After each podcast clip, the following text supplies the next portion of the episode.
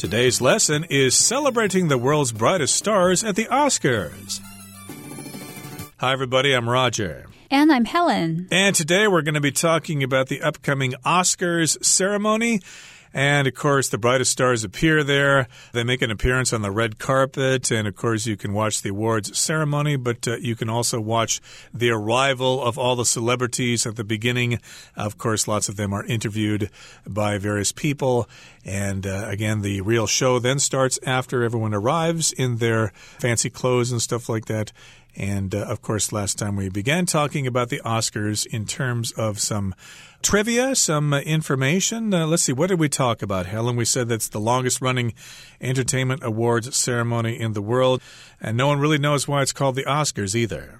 Yes, it's the longest running entertainment awards ceremony in the world and has never been canceled. So, even though a lot of things happened in the world over the past 80 years, the Oscars went on each year and it was unstoppable. Okay, so we've got some more trivia in today's lesson regarding the Oscars or regarding the Academy Awards ceremony. So let's get to it. Let's find out some more information about the Oscars. Let's listen to the first part, which is about Walt Disney. Walt Disney holds the record for the most Oscars. Disney won his first two Oscars, one competitive, one honorary, in 1932. After that, he racked up another 24, with the final one being awarded in 1969, three years after his death. An Oscar is worth $1,000. Each Oscar statuette is made from solid bronze plated in 24 karat gold. When melted down, these heavy awards, each of which weighs nearly 4 kilograms, would produce about $1,000 worth of metal. Meanwhile, no Oscar has its winner's name engraved on it until after the ceremony to preserve secrecy. 大家好，第一部分我们可以看到单字 honorary，它是形容词，指的是荣誉的或是名誉的。例如，Wilson was given an honorary doctoral degree by his alma mater。Wilson 获得母校颁发荣誉博士学位。或者 the famous poet has received many honorary degrees despite having never graduated from university. 即使这位知名诗人从未自大学毕业，还是得到许多荣誉学位。另外，补充这个字的名词 honor，h o n o r，honor，它的意思是荣誉，像是 It was an honor to meet the CEO at the company dinner。能在公司晚宴上见到总裁是件很光荣的事情。 又或者是 Honor is very important to Wallace, so you can believe what he says. 荣誉对 Wallace 来说非常重要，所以你可以相信他说的话。另外，honor 这个字也可以当做动词，它指的是尊敬或是致敬。我们可以说，All of the firefighters were honored in a ceremony。所有消防队员在颁奖典礼上受到赞扬。也可以说 Politicians came together to honor soldiers who died in the war. 政治人物齐聚一堂，表彰在战争中阵亡的士兵。接下来，我们看到片语 rack up，它的意思是累积或是累计。举例来说，After ordering so many side dishes, we racked up a large bill at the restaurant. 我们在餐厅点了很多小菜，累积下来的账单金额很可观。又或者说 in this video game, the more spaceships you shoot, the more points you rack up. 在这个电玩游戏中，击中越多太空船，积分就越多。再来，我们看到动词 engrave，指的是雕刻或是在点点点上刻字或是图案等。例如，Judy had the date of her wedding engraved onto her ring. Judy 把她的结婚日期刻在戒指上。又或者是 my wife had my name engraved onto the back of the watch. 我妻子在手表背面刻了我的名字。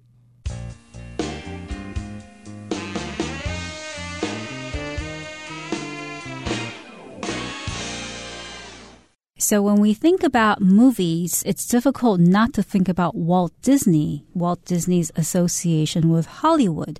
In fact, Walt Disney holds the record for the most Oscars. Now, Disney won his first two Oscars, one competitive, one honorary in 1932. So in that year, he won an Oscar two times for two categories. One was competitive, which means that he was competing with other people for that particular prize. Competitive means to compete. It refers to a competitive activity where people are competing. And the other Oscar was honorary. An honorary award is given to somebody to honor them. So they get the award not in the usual way.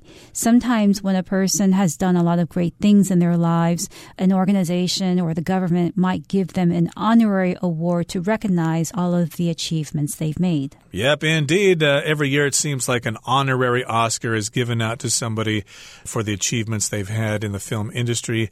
And after that, he racked up another 24, with the final one being awarded in 1969 three years after his death. So his total is a record. He's won 26 Oscars, and the last one he received was in 1969. And that was three years after he died. So, using mathematics, I could say that he died in 1966. Yes, and he racked up 24 more awards. To rack up means to get a large number of something, a large amount of something. So it's really used for numbers. You can also say that the team racked up the most wins this season, which means that the team has earned or has gained the most points or most wins in that particular season. Indeed. Now let's switch to the actual statuette itself, the Oscar itself. It's actually worth $1,000. Okay. Hmm. I how do they calculate that worth here? Well, let's talk about the Oscar here. First of all, do you think it's made from solid gold? I don't think so. It would be worth millions of dollars if it were made of solid gold. So here it says each Oscar statuette is made from solid bronze plated in 24 karat gold. Now, bronze is a kind of metal. I think it's a mixture of copper and of tin. And it's given out at the uh, Olympics, of course. If you get first place, you get the gold medal. If you get second place, you get the silver medal. And if you get third place, you get the bronze medal. And this statuette is made of solid bronze which uh, you might be surprised actually is worth something. It's plated in 24 karat gold. So if something's plated in something, that means it's on the surface of that thing. Remember, gold can be sliced very thinly. They evidently put enough on there for the statue to be worth $1,000. That's right. When melted down, these heavy awards, each of which weighs nearly four kilograms, would produce about $1,000 worth of metal. So it's worth a thousand in its material form, not the statuette itself because it's an Oscar, but just the material that was used to make the statuette would be worth a thousand dollars. Now, meanwhile, no Oscar has its winner's name engraved on it until after the ceremony to preserve secrecy. Exactly. So, of course, before they hand out the awards, they've already determined who the winners are, but they don't engrave the names on the statuettes just yet, because if they do, Maybe somebody will get a peek at them and they'll leak this information to the press, and everybody will know who wins before the ceremony. So they don't engrave the names on the statues, or the statuettes, I should say, until after the ceremony, and that's to preserve secrecy. So here we've got the verb to engrave, which means to write something on a hard surface so that you can see it. It's usually letters or words or whatever. So, of course, if you win something, you might have your name engraved on the award. It will be kind of scratched in there using a special machine. Right. And again, the word to preserve means to keep something from being lost or from changing. You can also talk about preserving ancient traditions or preserving a language that is slowly being lost. And secrecy refers to a situation where a secret is being kept. For instance, my friend told me something in secrecy, which means that she didn't want me to tell anybody else what she told me. And I will, of course, keep what she told me in secrecy, or I will keep it a secret. Yep, you're going to swear to keep it a secret. So we also have this phrase sworn to secrecy. Sorry, I can't tell you I'm sworn to secrecy. I cannot reveal this secret. I cannot spill the beans. I cannot let the cat out of the bag. Okay, that brings us to the end of the first part of our lesson for today. Let's move on now to talk about the statuette's value, or at least how much you can sell it for. You can't sell your Oscar for more than a dollar. Melting an Oscar might earn you a little money, but it must be worth more whole, right? Nope. A legal clause from the 1950s states that no Oscar winner may sell their award for more than $1. Awards produced prior to that time, however, have sold for more than a million dollars at auction. 最后第二部分，我们看到单字 auction，它是名词，意思是拍卖会。 举例来说，There will be an auction to sell off items that people don't want anymore。这里将举行拍卖会，出售人们不再想要的物品。又或者是 this painting was sold at auction for a lot more than what the owner had originally paid for it. 这幅画在拍卖会上的售价远远高于其所有者原本购入的价钱。另外，这个字也可以当做动词，它的意思是拍卖。我们可以说 ，The charity auctioned off art to raise money for a children's hospital。那个慈善机构拍卖艺术品，为一家儿童医院募款。也可以说 Meg is going to auction off her autograph collection to raise some money. Meg 要把她的签名收藏品拍卖掉，来募集一些钱。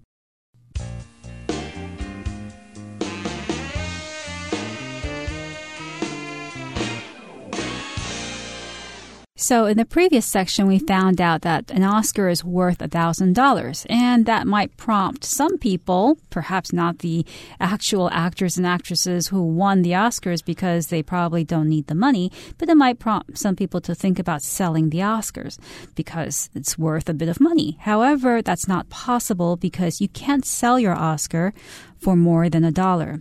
Now, melting an Oscar might earn you a little money, but it must be worth more whole, right? Nope. A legal clause from the 1950s states that no Oscar winner may sell their award for more than $1. So there was a legal clause from the 1950s. A clause is a part of a legal document or a law that officially tells you to do something or to not to do something. And here we have a legal clause. There was probably a legal document that was drawn up in the 1950s concerning the Oscar statue. And in this document, it stated specifically that the statue could not be sold whole. Or if you're going to sell it, you're practically giving it away if you're only going to receive $1 from it. Right, so you can sell it, but you can only get $1 for it. And awards produced prior to that time, however, have sold for more than a million dollars at auction. So they didn't have this law or this clause before the 1950s. So awards produced prior to that time or before that time have sold for millions of dollars and they were sold at auction, which means they were sold in an auction where people offer prices for a given item and then somebody else offers more money. And then until somebody stops offering more money, then the item is sold to the highest bidder. Right. A popular modern auction space is eBay. I don't know if it's very popular here in Taiwan, but in the United States, it's quite popular. So people can put up their personal goods for sale and they will sell it to the highest bidder. So a bidder is somebody who proposes a particular price for a product that they want to buy. Indeed. So that's another piece of trivia. Let's wrap things up now by going to the third part of our lesson for today, and then we'll discuss it. While anyone can watch the televised Oscar ceremony, only Hollywood's best get to be there for the experience of a lifetime. For one night, hundreds of stars will gather, giving us all a glimpse at what it would be like to be the brightest one in the room. So, concluding our discussion on the Oscars, it says while anyone can watch the televised Oscar ceremony, only Hollywood's best get to be there for the experience of a lifetime. Indeed, that's true. We regular people who aren't part of the Hollywood industry can only stay at home and watch the televised ceremony. So, televised means to broadcast on television. We can only watch the ceremony on television. However, Hollywood's best get to be there live. And here, the word best isn't being used as an adjective, but rather as a noun to refer to the most talented, the best people of Hollywood referring to the actors, directors, producers, and so on, they get to be there for the experience of a lifetime. So it's a very special experience. It doesn't happen often. They will likely remember it for the rest of their lives. Therefore, it's the experience of a lifetime. Yes, indeed. Hollywood's best. All the actors and actresses and directors and costume designers and all those people, they get to attend the Oscars, and it will be an experience of a lifetime for them. They'll be able to have bragging rights about having having attended the Oscars. They can have uh, conversations about it later on in their life with their grandchildren. And for one night, hundreds of stars will gather, giving us all a glimpse at what it would be like to be the brightest one in the room. So, indeed, for one night at a certain time of the year, we've got lots of people gathering together in that location in Hollywood, California and we all get a glimpse at what it would be like to be a superstar like them, to be the brightest one in the room. And hopefully, the camera will point at you and you will be a celebrity for the rest of your life. And that brings us to the end of our discussion for today. Let's turn things over to Hanny now.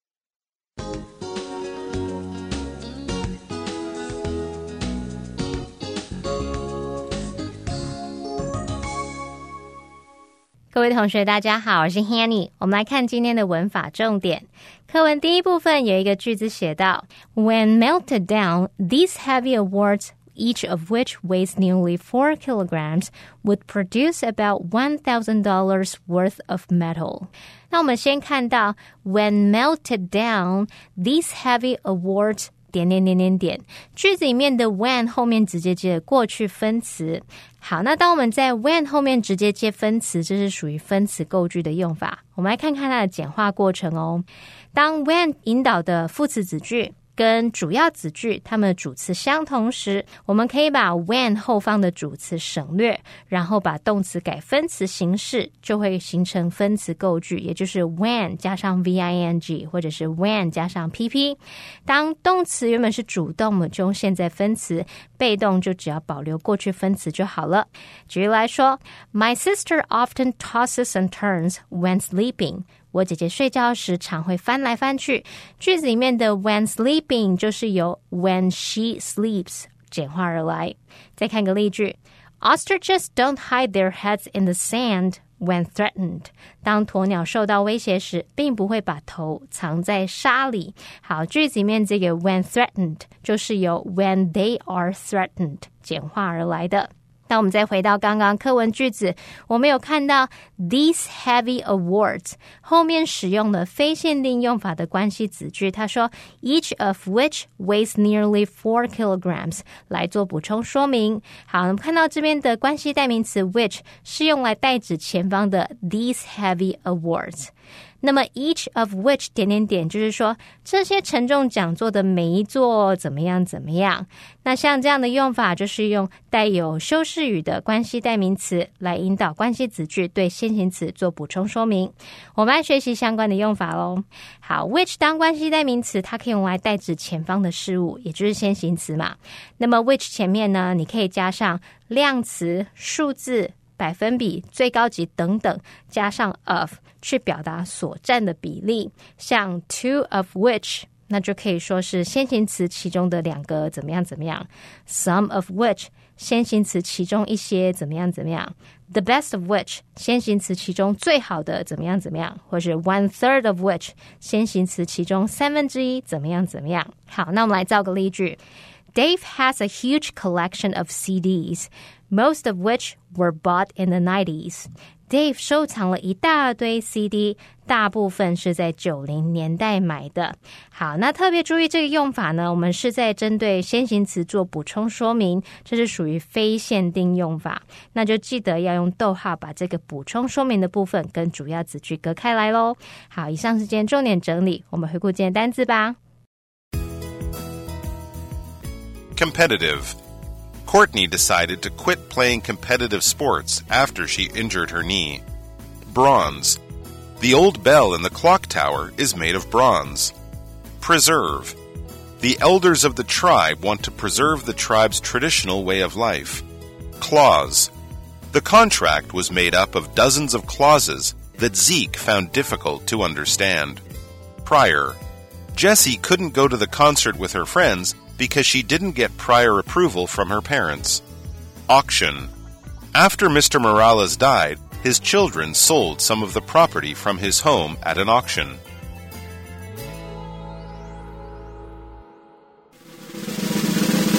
Discussion starter starts now.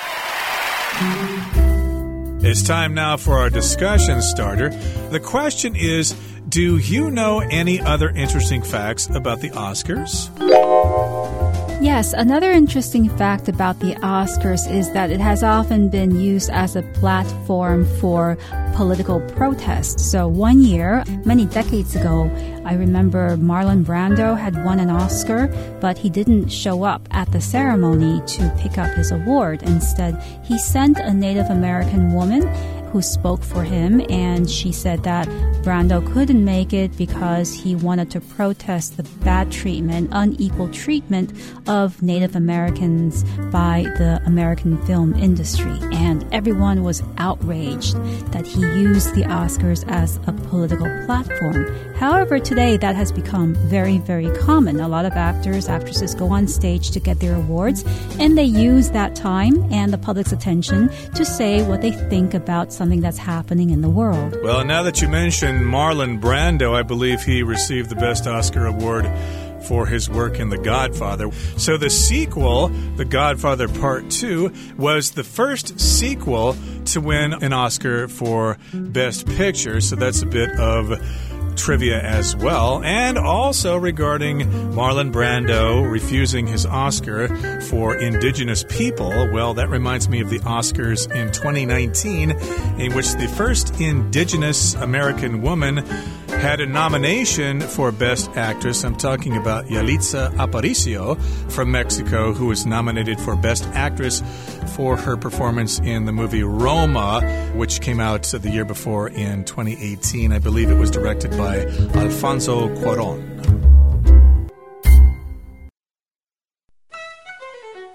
Well, everyone, today's article has come to an end, and I sure hope you enjoy reading along with us.